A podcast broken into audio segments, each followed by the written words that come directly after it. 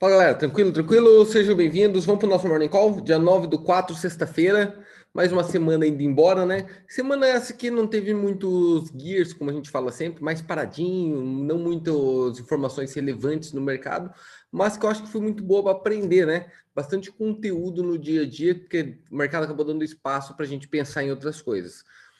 Começa, termina uma semana, começando a outra, aparecendo um gear que eu venho mencionando para vocês aqui há alguns meses tá? Lembra que eu falei para vocês que depois daquele estímulo do Biden, que era o último gear forte do mercado, agora a gente ia ficar de olho na inflação. Vocês lembram disso? Eu acho que qualquer lugar que se olha sobre mercado tá isso, né? Que no Brasil já tivemos aumento de taxa de juro no último mês e eu acho que é uma tendência mundial. Olha o que aparece agora, antes da gente abrir aqui o morning call. Olha o que aparece agora na madrugada. Estou fazendo aqui às 5 horas da manhã agora, ó. Olha o que apareceu agora no mercado internacional. Quer ver? Que mais está chamando a atenção? Deixa eu pôr ali. Olha ali, ó. Estou no Market Watch, tá? Ações na Ásia caem depois de, da inflação, dados da inflação chinesa surpreender para cima. Dados da inflação chinesa surpreender para cima. O que, que isso está querendo dizer, Luiz? Está querendo dizer que o dinheiro, tá? o dinheiro da China, yuan, está desvalorizando. É isso que ele está querendo dizer. Tá? Basicamente, é, é esta lógica ali. Está podendo comprar menos coisas lá dentro. Está ficando mais caro as coisas na China. Tá? Tá apodrecendo o dinheiro. O que, que eles vão ter que fazer em algum momento para corrigir isso? Na verdade, ou é cortar custos, né, o governo. Então, cortar custos do governo chinês é a economia mundial inteira entrar naquele espiral que você já conhece, ou aumentar a taxa de juro. E aumentar a taxa de juro vai desaquecer a economia, vai segurar as empresas e, obviamente, que entra naquela mesma espiral, aquilo que a gente já vinha falando. Só que vê como lá na China, hein? Lá na China, olha como esse tipo de informação começa a contaminar. Quer ver? Olha aqui, ó. Quando você entra aqui, o índice americano está subindo. E só sobe, né? Só sobe. Tá tudo tranquilo. Melhor momento do mundo econômico, ó, vamos que vamos só sobe. Na verdade, muito estável, né? Os índices, em geral, estáveis. Índices estáveis, tá? O GER30 levemente negativo, o Dow Jones levemente positivo. Então tá no equilíbrio bem estável. Agora olha o dólar aqui, ó. O dólar já deu uma subida boa, dólar hiper forte que já começa a direcionar para que lado do mercado está querendo ir, até o do índice também que está estável, tá? Olha o VIX, também subindo ali o índice do medo, ó. Mesmo que seja pouquinho ainda, mas levemente positivo, tá? Levemente positivo. Quando você passa pelas moedas, deixa eu passar pelas moedas ali, ó. Quando você passa pelas moedas, você vai ver que elas estão exatamente com essa cara. Ó, dólar ien subindo bastante, dólar australiano caindo bastante, euro dólar caindo relativamente e libra dólar caindo relativamente, mostrando dólar forte. Luiz, por que este dólar forte? Por esse motivo aqui, ó. Se você for no rendimento de 10 anos dos Estados Unidos, que é o que assusta o mercado, você vai ver que olha ali, ó, subindo 2% hoje. Tinha caído nos últimos quatro dias. Hoje subiu 2%. Quase tudo que tinha caído nos quatro dias, ele voltou agora. 2,17. Legal? Lembrando que o número chave aqui, quando chegar em 2, próximo de 2%, tá, gente? Está em 1,66, o medo é se chegar por, perto de 2. Já falei sobre isso. Se chegar perto de 2, provavelmente que a gente vai enxergar no cenário de próximo de 2 é índices para baixo, mas para baixo acentuadamente, tá? Se ele chegar perto de 2 ali, índice para baixo, muito para baixo, sei lá, entre 15% e 20% de queda. Legal? E dólar para cima. Dólar para cima. Consideravelmente. Tá? Este é o cenário base ali. Tranquilo? Então, sempre que esse número subir, sempre que for positivo e estiver subindo, está indo para dentro desse gabarito. Sempre que ele estiver caindo ou estável, está indo dentro do gabarito que está agora, índice forte e dólar fraco. Índice forte e dólar fraco. Legal? É assim que você lê esse tipo de informação. Tá? Obviamente que ele está subindo, por quê? Porque já começa a mostrar a inflação na China. Quando começar a mostrar nos Estados Unidos, ele pum, vai dar uma, um picozão lá, vai dar um spike gigante e aí já era, tá? Queria convidar vocês para uma outra coisa. Ontem eu fiz um vídeo, tá? Eu estou tentando de tudo fazer vídeos que sejam mais interessantes para a galera e mais útil no dia a dia, tá? Coloquei ontem um vídeo lá, acabei de colocar, na verdade, saiu ontem à noite ali, ó. Top 4 milionários que faz ou fizeram trade. É contando histórias de pessoas que operam ou já operaram no dia a dia. Eu vou te falar a verdade, todo mundo, de certa forma, acabou operando nesse mercado, principalmente quem tem muito dinheiro. Mas peguei quatro pessoas top do top do top, tá? Pessoas que eu respeito um monte, na verdade, pessoas que até que eu admiro demais. Dentro dali tem. A, a maioria são ídolos pessoais. Tem casos até que a pessoa não fez, obviamente, dinheiro no trade. Tem casos que a pessoa nem ganhou dinheiro no trade, mas operou. Mas operou. E é este que é o ponto que eu quero colocar ali. Pô, se essas pessoas nesse nível fazem esse tipo de operação e procuram esse tipo de lógica, por que, que os outros não poderiam, não deveriam? É, é isso que fica sempre na minha cabeça. Será que eles ali, mesmo que não foi profissionalmente, porque ali nós temos três que foram profissionalmente e um não. Será que mesmo aqueles que não foram, aquele que não foi profissionalmente, não aprendeu coisas, operando no dia a dia, coisas de realmente de lógica, de gestão, de oportunidade, de matemática, para melhorar até a empresa dele mesmo. Né? É uma coisa para chamar atenção. Então, faz um favor para mim. Assistam e comentem tá, o que vocês acharam. Porque você acaba me ajudando a ver se vale a pena realmente fazer e se você achou legal. Então, se você puder entrar, apertar lá o dedinho lá, ó. Obviamente, compartilhar com a galera, porque eu acho que realmente é, é legal as pessoas saberem esse tipo de informação, tá? É muito importante a galera descobrir esse tipo de informação. Tá joia? Deixa eu mostrar uma outra coisa que eu queria mostrar para vocês. Vocês percebem que há alguns tempos, já alguns meses, eu acho, o Dow Jones e o Nasdaq não estão andando exatamente junto. Olha ali, ó. Normalmente ele anda juntos. Quando sobe, sobe os dois. Quando cai, cai os dois. Você nota que agora, ó, cada ticket que vai para cima ou para baixo o Dow Jones, olha ali, ó, para cima o Dow Jones, o outro vai contra. Luiz, mas por que está acontecendo isso daqui agora? Vamos lá, fazer rapidinho esse contexto para vocês. Deixa eu dividir a tela aqui.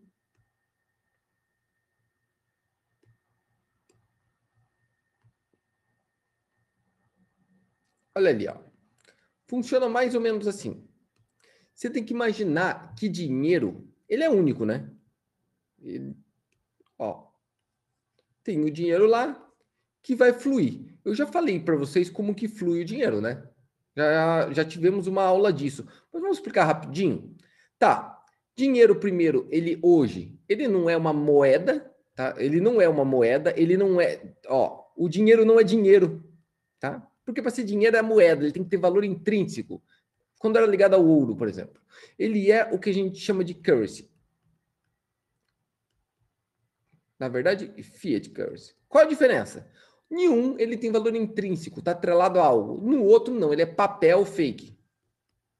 Papel fake. Ele é dívida pública. Tá? No caso do dólar, dívida americana. Até aí todo mundo já sabe, eu já falo muito disso há muito tempo, não vale nada. Só que o que acontece? Quando entra uma crise, e a gente vem em crises, atrás de crises, desde 2008, o governo americano, tá? o governo americano injeta dinheiro a rodo novo no mercado. Então ele vai lá, liga a impressora dele, tá? Passa por uma impressorazinha lá que ele tem, ó, e sai imprimindo dinheiro a rodo. Tá? Sai imprimindo dinheiro a rodo. Luiz, quanto que vale esse dinheiro que ele imprimiu agora? Nada. Ele só apertou o botão lá, imprimir e surgiu dinheiro novo, ó. Não tem valor nenhum, tá? É só confiança. É só confiança. Esse dinheiro cai na mão do bolso principalmente nessa parte do estímulo, em 2008, tá? Em 2008, na crise de 2008, a ideia foi cair na mão do rico. Luiz, como assim? Sim, na crise de 2008, eles colocaram todo esse fluxo de dinheiro na mão do rico. Como? Fazendo bailout, fazendo resgate, eu acho que essa é a tradução, resgate de empresas bancárias. Como assim? Citibank, é, Bank of America, é, AIG, e aí foi um monte de outras empresas, empresas financeiras. Eles resgataram, salvaram bancos, grandes bancos e conglomerados.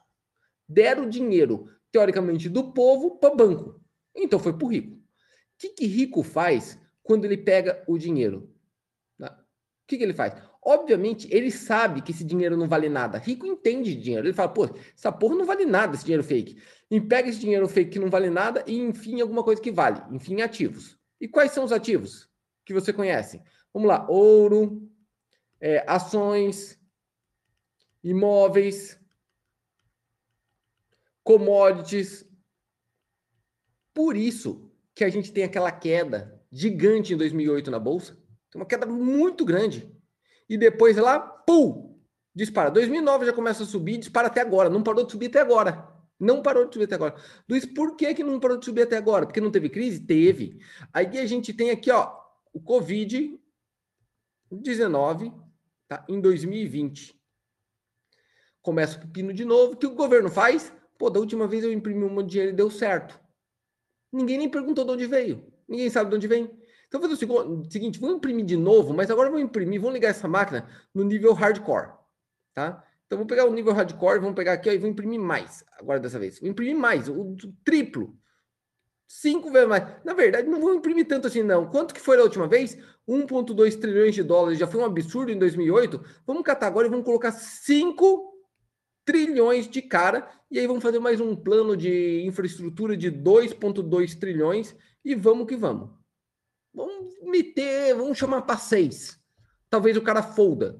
Tá? Foi mais ou menos isso. Mas agora com o objetivo de cair na mão do pobre o dinheiro. Luiz, como que está querendo dizer com cair na mão do pobre? Foi estímulo, é, manter emprego, pode procurar, é, manter um salário mínimo mais alto. Não estou te falando que é certo ou errado, só estou te falando que é exatamente o jeito que, tá, que é feito. Então esse dinheiro inteiro correu para a mão do pobre, só que as pessoas não enxergaram o que vai acontecer. O pobre não vai pegar esse dinheiro, gente, e colocar em ativos. Por quê? Porque ele tem que comer, ele tem que morar, ele tem que ter as coisas. Gente, o rico, pensa comigo. Por que, que o rico não consome esse dinheiro? Por que, que ele não consome? Por que, que ele não gasta esse dinheiro? É uma questão óbvia. Rico não gasta esse dinheiro porque ele já tem uma TV, não precisa uma nova. Ele já tem um carro, ele não precisa outro. Ele já tem uma casa, não precisa comprar outra casa. Ele já tem alimento, não precisa comprar outro. Ele tem poucas dívidas geral do dia a dia, então ele não precisa pagar aquelas dívidas com aquele dinheiro no dia a dia. Então esse dinheiro sobra para ele, por isso que ele leva para ativos. Pobre não pobre vai ter que consumir tudo isso. Ele vai ter que comprar os alimentos, ele vai ter que comprar, pagar a casa, ele vai ter que comprar uma TV nova porque ele estragou, ele vai ter que comprar um celular novo porque o dele já está velho, já ferrou tudo. Ele tem que comprar ou pagar o carro dele e ele tem que pagar umas dívidas, o cartão de crédito e aí vai. Ó, ele tem esses compromissos. O que quer dizer que o dinheiro dessas pessoas aqui, ó, vai para onde? Para arcar com esses consumos. Só que tem um detalhe Legal, Luiz. Ele consome, então ele vai no mercado. Tá? Quando ele vai no mercado, ele dá dinheiro para quem? Para o sócio do Walmart. Tá? Para o sócio do Walmart. Ou da Amazon. Né? Ou da Amazon. Aí a casa, Luiz, para as construtoras e por sócio das construtoras. E dos bancos que cobram juros. Dívida para Visa, Mastercard, entre os bancos também. É, celular para Apple e para as lojas, né? E aí vai para o eBay, pro e aí vários outros. Carro, ele vai ter que pagar então para Tesla, para Toyota e assim vai. TV, ele vai ter que pagar para Samsung, vai ter que... O que quer dizer que ele vai mandar esse dinheiro que acabou de entrar no bolso dele? Entrou dinheiro, entrou.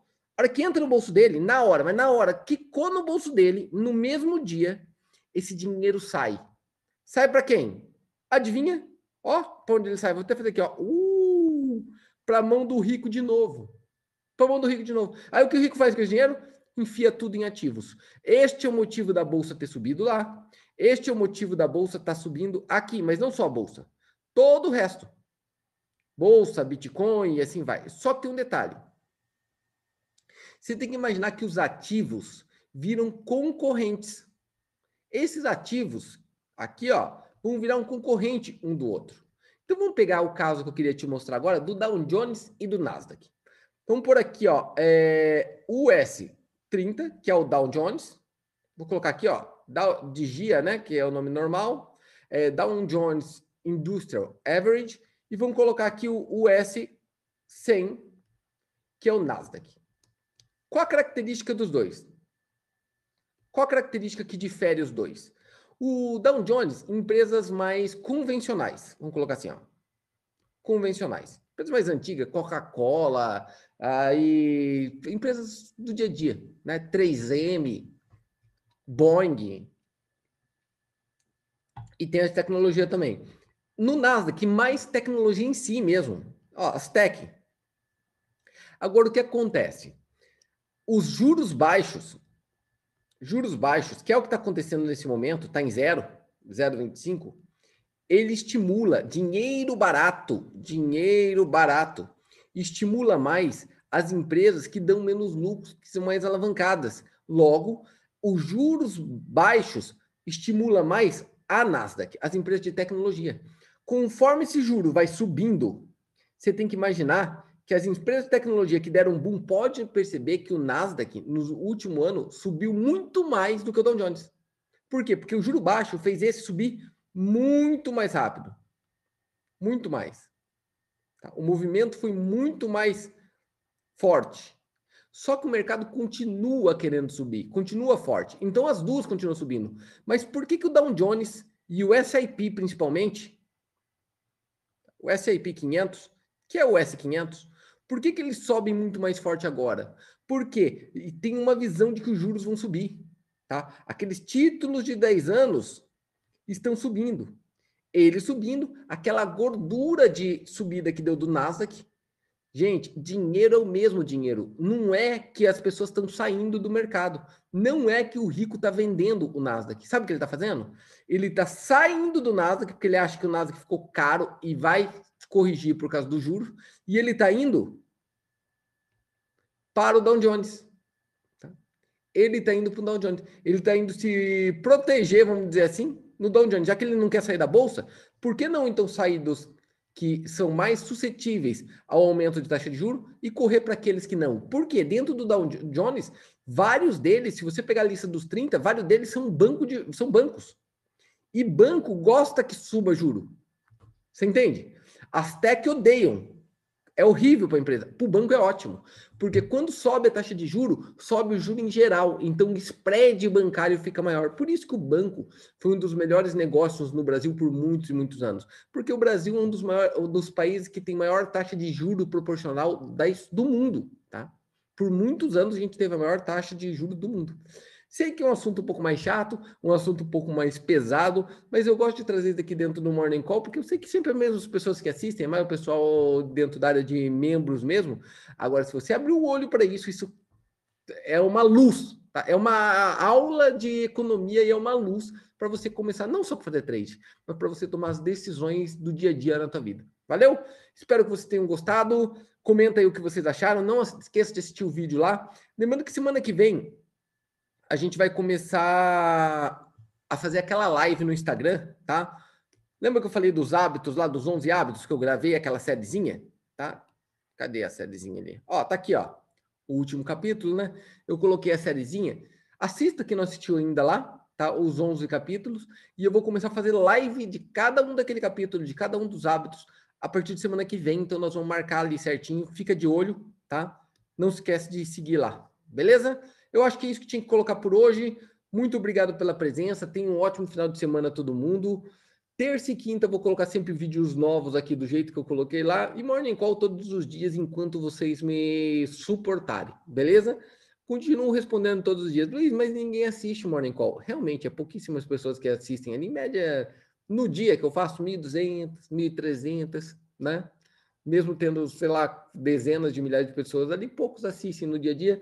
Mas, Luiz, por que, que você tem motivação ainda para fazer? Porque cada um que assiste já me vale como se fosse um milhão. Eu não estou falando como demagogia, não. Então, estou fazendo para você que está assistindo até agora, depois de, sei lá, meia hora de vídeo, está assistindo até agora. Então, sinta-se abraçado e acarinhado por mim, porque eu fiz só para você, tá? Eu fiz exatamente para você. Que eu sei que no final, aqui depois de meia hora, deve ser uns 30, 40 pessoas, tá? Então, se tiver vocês 30 assistindo até o final, Enquanto vocês estiverem aqui, eu vou estar junto. Valeu? Abraço a todos, até mais, fui!